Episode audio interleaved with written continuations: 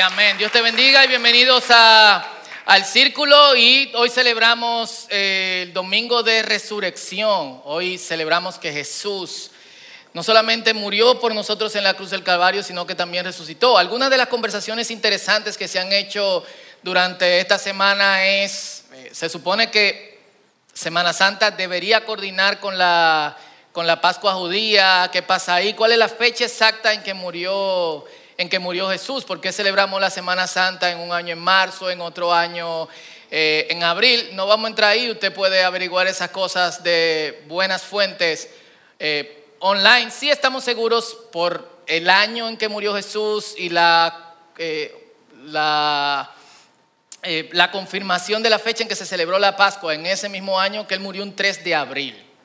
O sea que hoy sería sábado santo si lo, celebráramos por, si lo celebrásemos por día de alguna u otra forma. Y mañana sería la resurrección. ¿Por qué lo movemos? Para que quede viernes, sábado, domingo y más o menos en la misma época en que, en que murió. Pero para los que llevan 3 de abril del año 30 después de Cristo, murió, eh, perdón, murió Jesús. Y un 5 resucitó. ¡Un aplauso fuerte!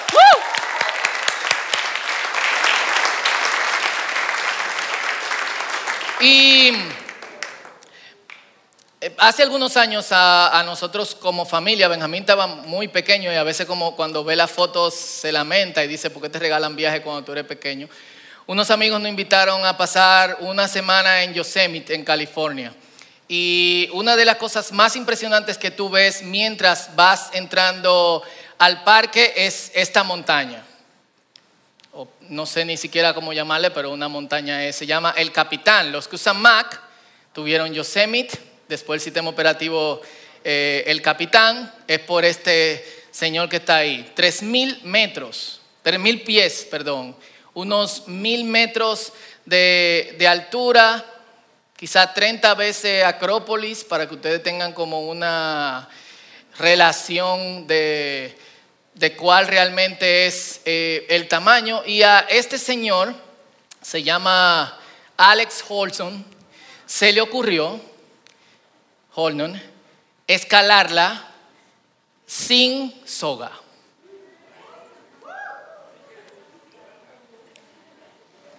Él no tiene soga, ni está enganchado a nada, ni hay nada que lo ayude. Los únicos que están guindando de algo son sus camarógrafos. Él hace algo que se llama free climbing, que es escalar sin eh, equipo, solamente con yesos y con yeso para las manos para que no se llene grasa y va, y va trepando. Eh, lo que algunos toman, nosotros vimos un documental de unos muchachos que lo escalaron con sogas, les tomó unas tres semanas hacerlo porque hay diferentes rutas Tres novias después, porque todas las novias que tenían lo dejaban, porque el tipo se quería morir, obviamente, y tres horas después, él llegó hasta la cima. ¿Por qué hace eso? Por lo menos lo que él dice en la conversación mientras una, su última novia lo confrontaba, de hecho él la dejó justo antes de escalar y le dijo, es mejor que no dejemos porque si yo me caigo me voy a morir. Y ella le decía, pero yo no te importo, tú no me importa. No, hay que ver la muerte en la frente. Y si él está loco, esto está mucho más loco todavía. Yo no sé quién han visto este un documental sobre esto en Netflix, creo que se llama We Are the Champions. Esta gente van bajando una colina en un campito de Inglaterra donde esto es lo único divertido que se hace. Detrás de una bola de queso. De hecho, si le damos para atrás y lo vemos nuevamente, sería el meme perfecto para ¿cómo fue tu 2020? Full, fue como, ok, alguno así. Pues ya, acábate 2020. Pero full. Y eh, esas son de las pocas cosas locas que la gente hace y que en algún momento de, su vida lo hacen constantemente simplemente para desafiar la muerte, para verse en la esquinita, para tener esa sensación de todavía, de todavía estoy vivo. Tú dices, ¿por qué alguien desafiaría, desafiaría la muerte. Lo hace precisamente por eso, porque te da esa sensación de hice algo en lo que me pude matar, pero todavía estoy vivo. Y no tiene sentido. No tiene sentido porque tiene altas probabilidades de que tú mueras, pero todo el mundo quiere esa sensación de vencí.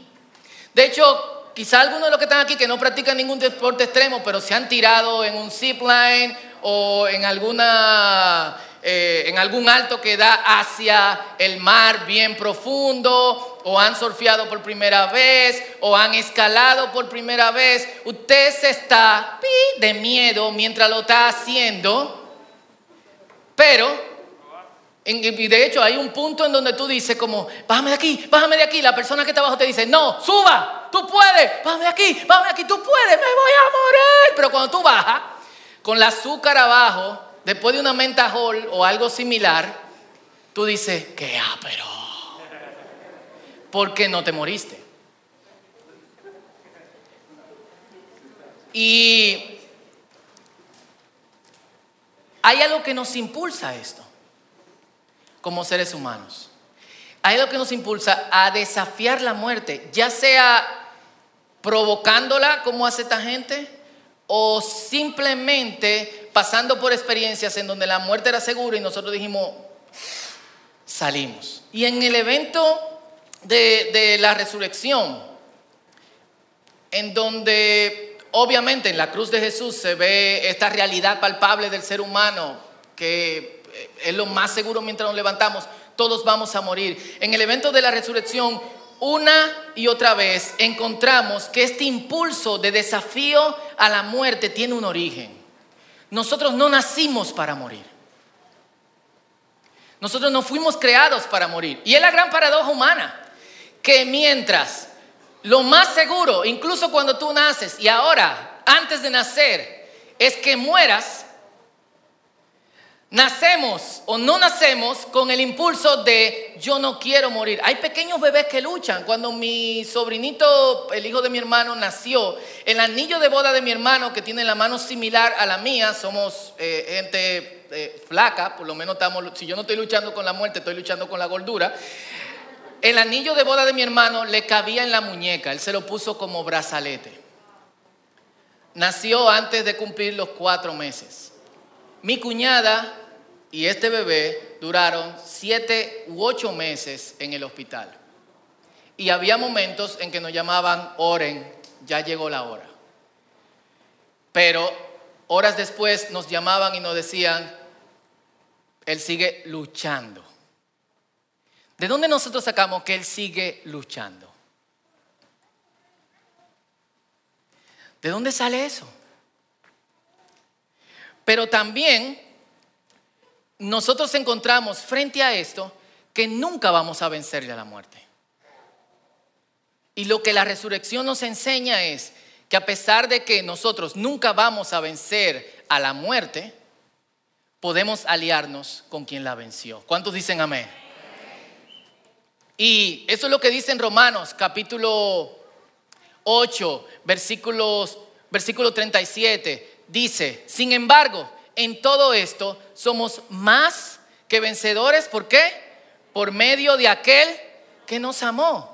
Después de dar un listado de un montón de cosas que nos confrontan cada día, dice la muerte, la vida, lo alto, lo profundo. Parece que estaba viendo este, de todo documental de Pablo cuando estaba viendo el tipo escalando, lo alto y los tipos tirándose, lo profundo. Nada podrá separarnos del amor de Dios que es en Cristo Jesús más bien en todas estas cosas somos más que vencedores. Amén.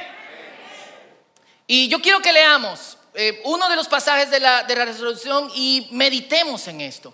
Porque la resurrección, el evento, esto que pasó con Jesús debe informar a nuestras vidas para que nosotros veamos la muerte de una manera diferente. Y no solamente para que veamos la muerte de una manera diferente, sino para que nosotros nos veamos a través del tiempo de una manera también diferente. Y vamos a Mateo capítulo 8, vamos a leer los versículos 1 al 10. Mateo 8 del 1 al 10. Los que están en sus casas saben que Pueden buscar Ministerios del Círculo en la aplicación YouVersion, buscan el, domingo de hoy, 4 de abril, y van a estar todas las notas del mensaje, incluyendo la lectura, los que también la pueden ver en pantallas, los que están aquí también. Mateo 28, 1 al 10. Dice así, Cuando pasó el día de reposo, sábado, al amanecer del primer día de la semana, María Magdalena y la otra María fueron a visitar el sepulcro. De pronto hubo un gran terremoto porque un ángel del Señor descendió del cielo, removió la piedra y se sentó sobre ella. Su aspecto era el de un relámpago y sus vestidos eran blancos como la nieve. Al verlo, los guardias temblaron de miedo y se quedaron como muertos. Agarren eso ahí. ¿Se quedaron como? Pero el ángel les dijo a las mujeres, no teman. Yo sé que buscan a Jesús, el que fue crucificado, no está aquí, pues ha resucitado como él dijo. Amén. En otro pasaje dice, ¿y por qué ustedes buscan entre los muertos al que vive? Él vive, amén. Dale un aplauso al Señor. Eso, estamos celebrando hoy. Y el ángel las invita y les dice, vengan y vean el lugar donde fue puesto el Señor. Luego, vayan pronto y digan a sus discípulos que Él ha resucitado de los muertos. Es decir, vean, está vacía, entonces vayan. De hecho, va delante de ustedes a Galilea, allí lo verán, ya se lo he dicho. Versículo 8, entonces ellas salieron del sepulcro con temor y mucha alegría, como cuando tú ves la muerte en la cara, pero vences. Y fueron corriendo a dar la noticia a los discípulos. En eso Jesús les salió al encuentro y les dijo, salve. Y ellas se acercaron y le abrazaron los pies y lo adoraron. Entonces Jesús le dijo, no teman, vayan y den la noticia a mis hermanos para que vayan a Galilea, allí me verán. Y par de cosas antes de entrar a una breve reflexión con cómo nosotros debemos de ver este evento y cómo este evento informa nuestras vidas como creyentes. Uno, la resurrección demuestra la victoria de Cristo dada por Dios, de hecho demuestra el poder de Dios. Es el milagro más grande de lo que nosotros vemos en la Biblia. Y aquí quiero aclarar algo, Jesús no revivió, Jesús resucitó. Revivir es una cosa muy diferente a resucitar y tenemos que hacer esta, esta diferencia. Y de hecho ahí nos perdemos un poco en traducción porque en la Biblia dice que es el primero de la resurrección. ¿Quiénes han encontrado ese pasaje y han dicho, pero a un tipo lo tiraron en los huesos de Elías, de Eliseo y resucitó? Y Lázaro no resucitó. ¿Quiénes no han dicho así? El tipo que lo tiraron revivió porque murió. Lázaro revivió porque murió. La muchacha que le llamaremos Talita, de hecho hay un salón de belleza que se llama Talita Kumi, donde te levantan los cabellos más muertos que tenga. Talita murió, resucitó, revivió y volvió a morir. Jesús resucitó en el sentido de que tiene otro cuerpo, un cuerpo diferente al cuerpo que tenía mientras caminaba entre nosotros, lo que la Biblia llama cuerpo glorificado. Y es lo que nosotros también tendremos. Si la resurrección es mentira, nosotros estamos perdiendo el tiempo aquí. De hecho, la Biblia dice en 1 Corintios 15, versículo 19, somos los más desdichados de los seres humanos. Damos pena a nosotros, dice Pablo. Pero si es cierto y lo es, garantiza que nosotros seremos restaurados. No este cuerpo que, se, que se corroe, aunque ustedes no lo crean y piensen que tengo 20 eternamente, tengo 43 años, este año cumplo 44. Y si no hago elasticidad y flexión en la mañana, en la noche me duele la espalda. Full. Por más que camine, trato de ir al supermercado caminando, no usa tanto el carro y todo lo que ustedes quieran. No soy tan deportivo como algunos de ustedes, aunque los admiro a los que hacen deporte y hago deporte a través de ustedes porque somos uno en Cristo. Amén.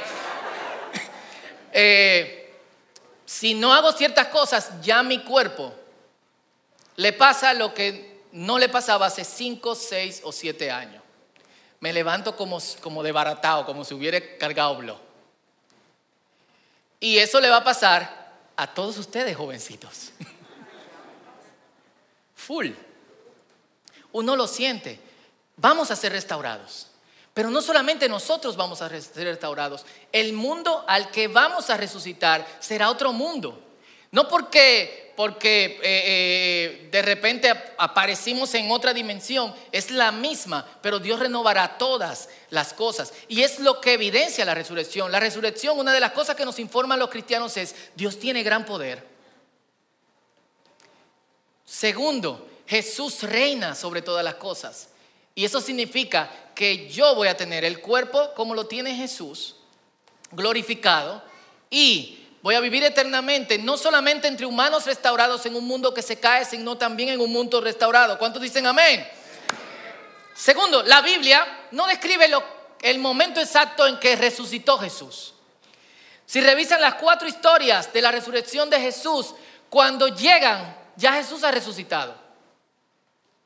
De hecho, mientras las mujeres están llegando y, se cae el relámpago y se mueve la piedra, ya la tumba está vacía. No sabemos qué pasó, qué pasó adentro. La piedra solo se movió para que vieran y confirmaran que Jesús resucitó. ¿Cuántos dicen amén?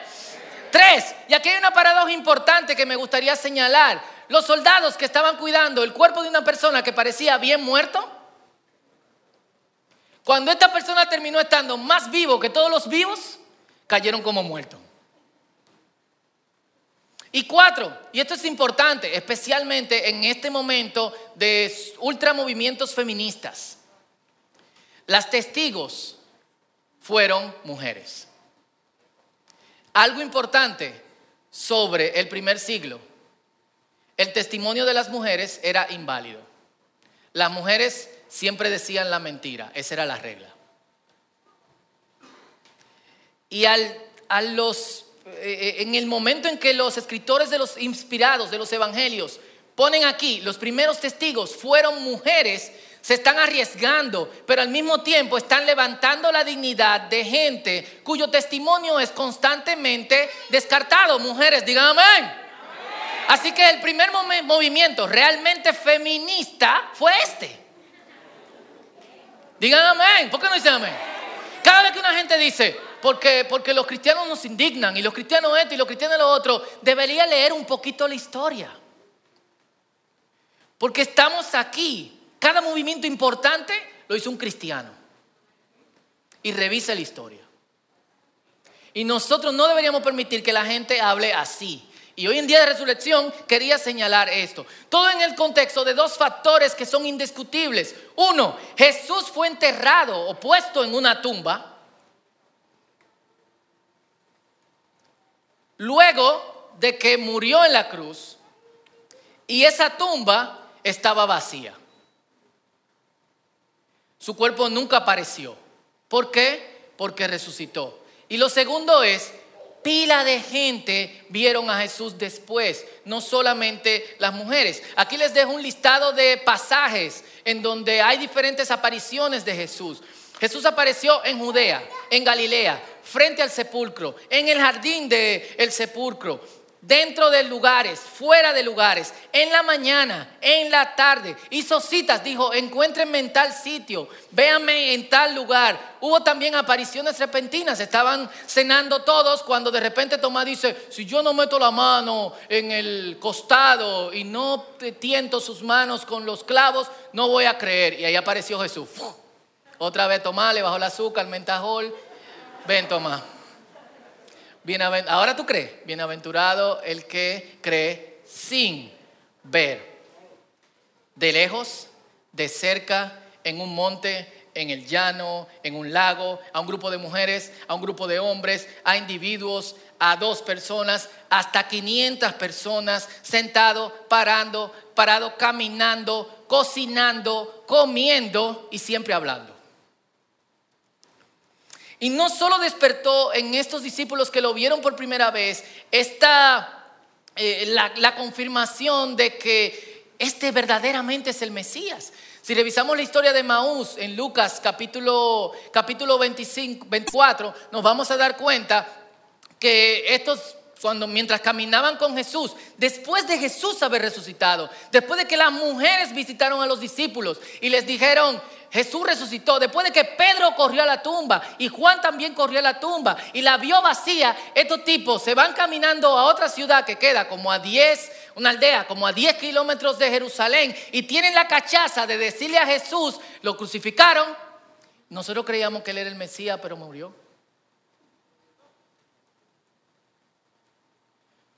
Entonces la resurrección despierta en los discípulos cuando se confirma él, este es el Mesías. Y no solamente, y no solamente esta realidad que vemos también en Romanos capítulo 6, versículo 11, que porque Él vive, nosotros estamos vivos para Dios en Cristo Jesús, Señor nuestro. Desde ese instante, los discípulos le perdieron todo miedo a la muerte. Todo miedo a la muerte.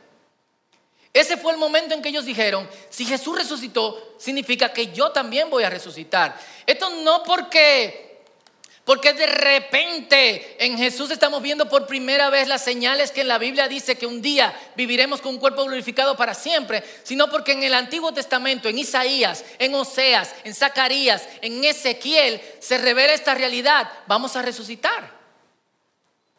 Y lo están viendo por primera vez. Y dicen, esto es realidad. Y si esto es realidad, yo no le debo tener miedo a la muerte. Y esto no solamente en palabra, sino también en acción. Miles de cristianos, miles de creyentes fueron ajusticiados. Pero eso no disminuyó la cantidad de personas que se hacían cristianos. Aumentó. Un escritor, un historiador romano del primer siglo, dice, decía, el martirio es la semilla del cristianismo. Cuando tú matas a uno, salen 100. Porque no lo podían ver en la, la muerte en los ojos, en la frente, sin ningún temor. Por eso se le llamó mártires. Mártir en griego es testigo. Y cuando cuando esta gente empezaron a morir y esta muerte se transformaba, y, muertes crueles, decapitados, frente a tigres y leones, delante de miles de personas en el famoso Coliseo romano o en otros coliseos, degollados por gladiadores, quemados por emperadores locos, sin que esto tenga ningún tipo de conexión con el cristianismo. De hecho, Tácito, también un historiador secular del primer y segundo siglo, escribe que, que Nerón quemaba los, los, los pobres cristianos y los usaba para alumbrar su jardín. Y cuando tú visitabas Nerón, te paseaba por sus jardines, que debían de ser bastante grandes, mientras los cristianos quemándose alumbraban. Y Tácito no cristiano dice, el tipo estaba demente, estaba loco, ¿por qué tú, una persona haría eso? Yo supongo que también quienes lo visitaban era como que, ok, pónganse por favor los tapabocas, vamos a ver qué es lo que está pasando aquí. Y esto de ninguna manera hizo que el cristianismo disminuyera, al contrario, porque despertó en la gente estas preguntas. ¿Por qué alguien no le tiene miedo a la muerte? Y es muy loco porque era un mundo en donde se creía que después de la muerte no había nada. Si después de la muerte no hay nada, ¿por qué le temes? Porque quieres seguir viviendo. Así que ellos no se preguntaban como, como ok, eh, eh, ¿por qué una persona quiere morir? Y la respuesta también era porque quiere seguir viviendo. Y quiere vivir la mejor clase de vida. Las cosas como nosotros las vemos hoy, queridos hermanos, no van a mejorar. Van a empeorar. Y a veces yo me veo mirándome al espejo y tengo hijos preguntándome, ¿cómo será en 20 años nosotros como creyentes en un mundo hostil al cristianismo? ¿Cómo yo haré si a mí me buscan para matarme? De hecho, alguien me comentaba justo antes del servicio, quizá algunos de ustedes lo han visto, en Haití acaban de secuestrar a un pastor mientras grababa un servicio eh, en vivo, al pastor y otras personas eh, en ese instante. Tengo una colega de, una vez oramos por eso, que trabaja en traducción bíblica en Burkina Faso y a kilómetros de su congregación han entrado gente a matar cristianos. Y yo siempre me pregunto, ¿cómo tú eres cristiano en ese ambiente? Hay una respuesta en dos palabras. Valga la redundancia, hay resurrección. Si hay resurrección, como creyente yo no le temo a la muerte. Como creyente yo adopto las palabras de Jesús que dicen, ¿por qué le temen a los que dañan el cuerpo? Témanle al Señor, que no solamente puede llevarte a la muerte porque le dio, si Dios le da la gana te manda un rayo. Y yo sé que algunos de ustedes se ríen y dicen, qué, injusto es Dios, pero somos tan hipócritas que a veces decimos, ¿por qué Dios no le manda un rayo a cierta persona? Pero ese Dios que te puede matar también puede hacer que estés toda la eternidad en el infierno. Entonces, témele a Él, ten reverencia hacia Él. Entonces, nosotros no puede ser que en esta vida o nuestros hijos o nuestros nietos se vean frente a esta realidad, disipulémoslo bien diciéndole, señores, Jesús resucitó, nosotros vamos a vivir para siempre. Vamos a tener un poquito de dolor, pero bye. Y me acuerdo una vez predicamos esto en el círculo de Policarpio, cuando le decían, lo amenazaban en el momento de su ajusticiamiento y le decían, eh, si, sigues confesando a Jesús, te vamos a tirar a los leones. Y él decía, yo le voy a temer a una muerte que, que va a tardar dos horas. Yo prefiero temerle a que mi alma pase la eternidad en el infierno, que es la verdadera y segunda muerte. Así esta comparación. Pues te vamos a quemar. Igual, eso va a durar seis horas, pero yo prefiero quemarme seis horas, seguir creyendo en el Señor, que va a confirmarme por siempre y voy a resucitar con un cuerpo nuevo que pasar toda la eternidad siendo quemado en el infierno. ¿Quiénes piensan así ahora? Honestamente, nosotros amamos demasiado nuestra vida. Nosotros le pedimos constantemente al Señor ahora no. Ahora no. Pero los ojos de estos primeros creyentes no solo estaban puestos en el cielo, como el hogar temporal de aquellos que morían en Cristo, sino en la realidad revelada en la resurrección. Porque en Jesús descubrimos que el lugar que se llama cielo, que es entre paréntesis donde nosotros entendemos está la realidad de Dios, y el lugar que se llama tierra, que es el dominio de los humanos, se interceptan. Y nosotros que tenemos el poder del Espíritu Santo, ¿cuánto dicen amén? Nosotros que tenemos el Espíritu Santo, vivimos esa realidad continuamente y podemos vivirla. También descubrimos, y repito, que no es solo restaurarme a mí, es también restaurar todo el mundo. ¿Y qué vemos hoy? Hoy vemos ruina, desastre, oscuridad, injusticia, abuso, dolor. Esta misma semana nos despertamos ante la horrible noticia de una pareja de creyentes que venían de predicar y fueron, se encontraron en medio de no sé qué, porque todavía en mi mente no caben 70 tiros. Es como no sé a quién estaban buscando, Pablo Escobar. Pablo Escobar en Villa Altagracia, en ¿Y qué causó eso en nosotros? ¿Hay resurrección? Por favor. Indignación, tristeza, dolor, confusión, impotencia. Porque es como nosotros respondemos. Y esos sentimientos van a estar ahí. Y no debemos de quitarnos, no debemos de dejar de sentirnos tristes por esto. Pero al mismo tiempo que sentimos esto, tenemos que ver que hay una futura esperanza para ellos y para nosotros. Y segunda de Corintios 5, versículos 2 al 6 y el versículo 17 nos pone a tono con este pensamiento que debe dominar en nuestra vida como creyentes. Y dice, por eso también suspiramos y anhelamos. ¿Por qué? Por todas las frustraciones que nosotros eh, imagínense que Pablo acaba de leer el Diario Libre o cualquier tipo de, periódico. Diario Libre puede depositar su ofrenda, por favor, por este comercial en la cuenta. No. En cualquier tipo de periódico y, y ve la frustración que hay entre los creyentes y dice, por eso también suspiramos y anhelamos ser revestidos de nuestra casa celestial. Ya que así se nos encontrará vestidos y no desnudos. Cuando él habla de casa celestial, habla de ese cuerpo glorificado que tendremos. Cuatro, los que estamos en esta tienda, que es nuestro cuerpo, gemimos con angustia, porque no quisiéramos ser desvestidos, sino revestidos. Él está diciendo, tenemos esta paradoja, que a pesar de que tenemos una esperanza futura, no queremos que se nos desvista, sino que se nos revista. Es muy loco este pasaje. Para que lo mortal sea absorbido por la vida. Pero Dios es quien nos hizo para este fin. ¿Para qué? Para que no seamos desvestidos, sino revestidos. Para que lo mortal no sea nuestra decadencia, sino que sea nuestra vestidura con la vida. Y quien nos dio su espíritu en garantía de lo que habremos de recibir. Por eso vivimos siempre como, ¿cómo dice? ¿Cómo dice? Y aquí está el versículo que usualmente se, se, usa para hablar de conversión, y está bien, pero es un contexto más amplio. Algunos no lo sabemos así, de modo que el que esté en Cristo, que es? Es una nueva criatura. Las cosas viejas pasaron, ahora ya todas han hecho, se han hecho nuevas. ¿Qué quiere decir eso?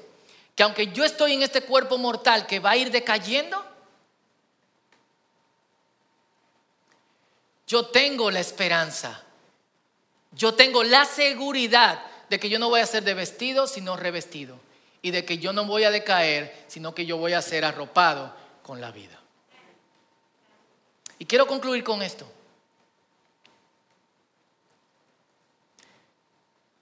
Como cristiano, yo no debo pelear con la muerte. Ni para excitarme, vencí la muerte, ni para convencerme de que atravesé un proceso de enfermedad, un accidente o cualquier otra cosa. Tampoco quiero morir. Filipenses capítulo 1, versículo 21 al 23, Pablo dice, porque para mí el vivir es Cristo y el morir, ganancia. Preferiría estar con Cristo, pero a causa de ustedes quiero seguir viviendo. Entonces no es que nos vamos a suicidar ahora, de que, güey, vamos a morirnos toditos, nos subimos aquí al feo y grupo de creyentes se suicidaron el día de la resurrección. No, es que mi expectativa no es con esta vida, cuánto voy a durar, sino con la vida futura, soy eterno. Esta es mi expectativa, que resucitaré a un cielo nuevo y a una tierra nueva. Esta es mi expectativa y mi confirmación.